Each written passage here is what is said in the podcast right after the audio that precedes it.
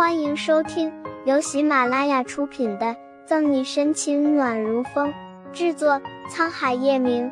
欢迎订阅收听。第七百四十八章，至少把话说清楚。可自始至终，叶晨玉都未出现，沈西的心早就寒了。小溪，到底发生什么事了？为何你会对我如此狠心绝情？上前一步，叶晨玉欲扶住沈西的肩膀，但被他不着痕迹的避开了。我对你狠心绝情？沈西仿佛听了天大的笑话，仰头嗤笑，把泪水逼回眼眶，不让他流下来。到底是谁狠心绝情？一声不想离开，电话不接，信息不回，仿佛人间消失。沈西质问。想起 K 市那段浑浑噩噩的时间，沈西忍不住自嘲：是他太天真了，因为所谓的浪漫失去自我判断。你在说什么？叶晨玉紧皱着眉。当时连夜离开是因为新阳突然重病，我不得不赶回来。可在那几日，我也没打通你电话，发给你的消息犹如石沉大海。算了，现在说这些还有什么用？我们已经没有关系了。嘲讽的摇摇头，沈西错开叶晨玉就要离开。当断不断，必受其乱。好，不是要分手吗？至少把话说清楚。叶晨玉攥住沈西，充满柔意的眼眸逐渐被冷意代替，紧紧盯着沈西，手腕被拽得生疼。沈西一颗心冰凉透顶，不想再多说，甩开叶晨玉指节分明的大掌，从包里拿出手机。虽然删除了联系人，但是心还是清楚的记得那一串数字。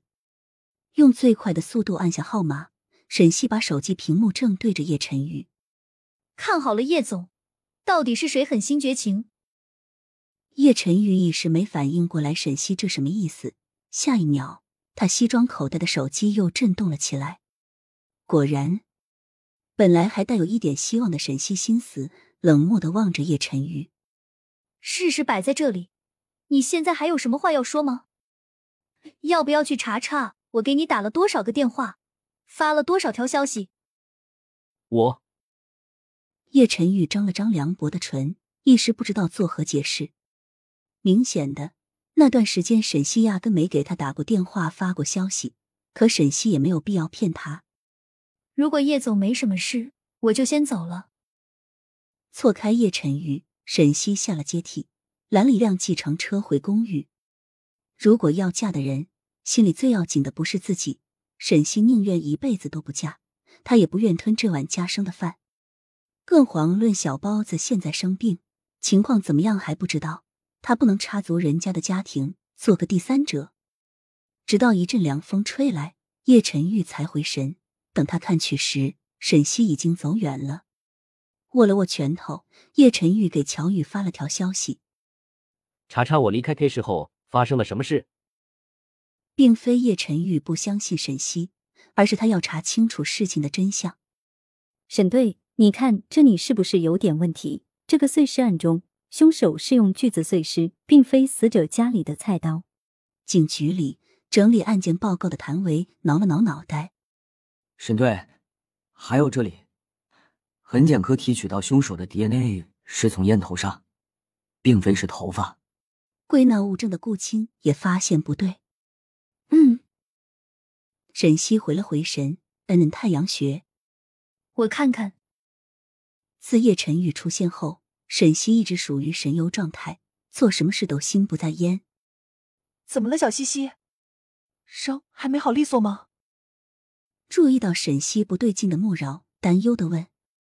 是不是太累了？要不要休息一下？一直注意沈西的宋义听见动静，走了过来。沈西向来是个心细的人，从未出现过这样的错误。没事，可能是这两天睡太晚，迷糊了。沈西强撑出一抹笑，又重新改了下报告。沈西没说什么，穆饶和宋义却更加担忧了。宋副局，小西西再这样下去。身体迟早会垮。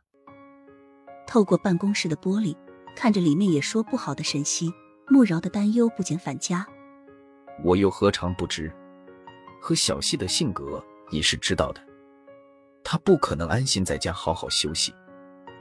宋逸浓眉微蹙，暗暗叹气。